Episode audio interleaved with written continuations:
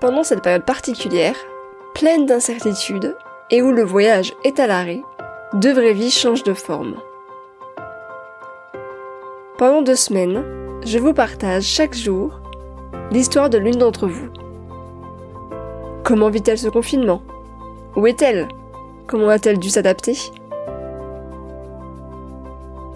Je suis Anastasia De Santis. Bienvenue sur De Vraies Vies. On essaye de prendre ça comme une expérience. C'est pas tout le monde qui vit une situation de pandémie internationale depuis le bout du monde. Dans cet épisode, vous allez entendre le témoignage de Florence. Florence est actuellement confinée avec son copain en Argentine. Florence l'avoue, elle a tardé avant d'envisager de rentrer en France. Elle ne voulait pas croire que son voyage allait s'arrêter, mais il a fallu se rendre à l'évidence. Elle nous raconte sa situation en Argentine, entre Airbnb et tentative de rapatriement. Bonne écoute Je m'appelle Florence et j'étais partie en novembre dernier pour un voyage de 9 mois en Amérique du Sud avec mon copain. Euh, évidemment, bah, le voyage est à l'arrêt depuis euh, un peu plus d'un mois maintenant. On est actuellement confiné à Cordoba en Argentine, au nord du pays. Euh, les trois premières semaines ont été un peu compliquées parce qu'on était en dortoir, on était nombreux, il y avait beaucoup de bruit, c'était une auberge de jeunesse et bah, au niveau de l'intimité, voilà, une ou deux semaines c'était bien, mais la troisième semaine ça commence à être un peu long. Donc à présent on a réussi avec l'aide de la police euh, à trouver un Airbnb, donc on est en appartement tous les deux, on est beaucoup mieux. Euh, on a décidé d'attendre donc pendant un mois parce qu'on pensait que comme l'Argentine était peu touchée, ben Peut-être que le pays allait réouvrir un peu, que le voyage serait encore possible, que les frontières en Amérique du Sud euh, réouvriraient tour à tour, et puis en fait on se rend compte que, ben avec avec un peu de recul, la situation elle est mondiale et elle empire un peu plus chaque jour.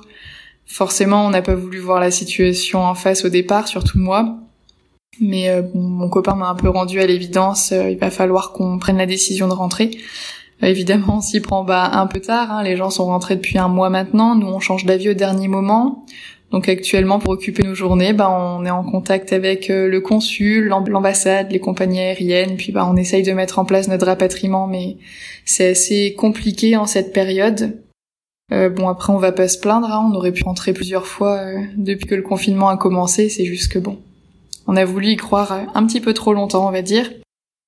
Donc évidemment, bah, comme toute personne qui était en voyage et qui a attendu ça longtemps, qui s'est préparée, qui a fait des sacrifices, j'imagine que voilà, on est tous et toutes euh, très déçus que ça s'arrête. Après, ben nous, on essaye de garder un petit peu en tête le positif. Déjà, si on en est là, c'est qu'on est plutôt privilégié, on attend dans de bonnes conditions. En ce qui nous concerne, nos proches sont en bonne santé. Nous, nous également, et c'est important. En revanche, bah, on ne sait pas de quoi demain sera fait. On n'a aucune idée des voyages à venir. Pour l'instant, le seul voyage qu'on espère, c'est notre rapatriement en France. On verra bien s'il a lieu ou pas. Et puis bah quand euh, en France ça réouvrira petit à petit, on en profitera pour rester en Bretagne euh, près de chez nous, revoir nos proches qu'on n'a pas vus depuis cinq ou six mois, euh, profiter de la côte, surfer sur les plages bretonnes, enfin profiter un petit peu de manière locale on va dire. Et puis ben en attendant, euh, ben, on s'occupe comme on peut, beaucoup de séries, de films, on prend le temps d'écrire sur notre blog pour tenir nos proches au courant, on discute avec pas mal d'autres voyageurs pour avoir un peu leurs avis aussi. Et puis euh, ben, on essaye de, de, suivre des cours de sport en ligne, de musculation et de yoga. Bon, c'est pas une franche réussite, hein, mais c'était maintenant ou jamais. Euh, on essaye de faire un peu de cuisine aussi. Euh, on profite pour bien dormir. Ça fait longtemps qu'on n'avait pas eu un vrai lit. On n'a pas eu d'appart euh, pour nous deux depuis au moins quatre mois. Donc voilà, on essaye de profiter comme on peut de ce qu'on a et puis on verra bien ce que l'avenir a à nous apporter. Mais on essaye de prendre ça comme une expérience. C'est pas tout le monde qui vit une situation de pandémie internationale depuis le bout du monde. Donc voilà. Le rapatriement, ça va être une nouvelle expérience, ça va faire peut-être partie du voyage euh, s'il a lieu. Et puis, euh, puis bah voilà, on essaye de voir le positif là où on le trouve. Et on en profite également pour euh, souhaiter à tout le monde bah, bon courage à toutes celles et ceux qui ont dû annuler ou, ou raccourcir leur voyage ou qui ne pourront malheureusement jamais partir. Et puis bah, on souhaite à tout le monde de pouvoir repousser ce moment et de pouvoir vivre cette superbe expérience dans quelques mois ou dans quelques années.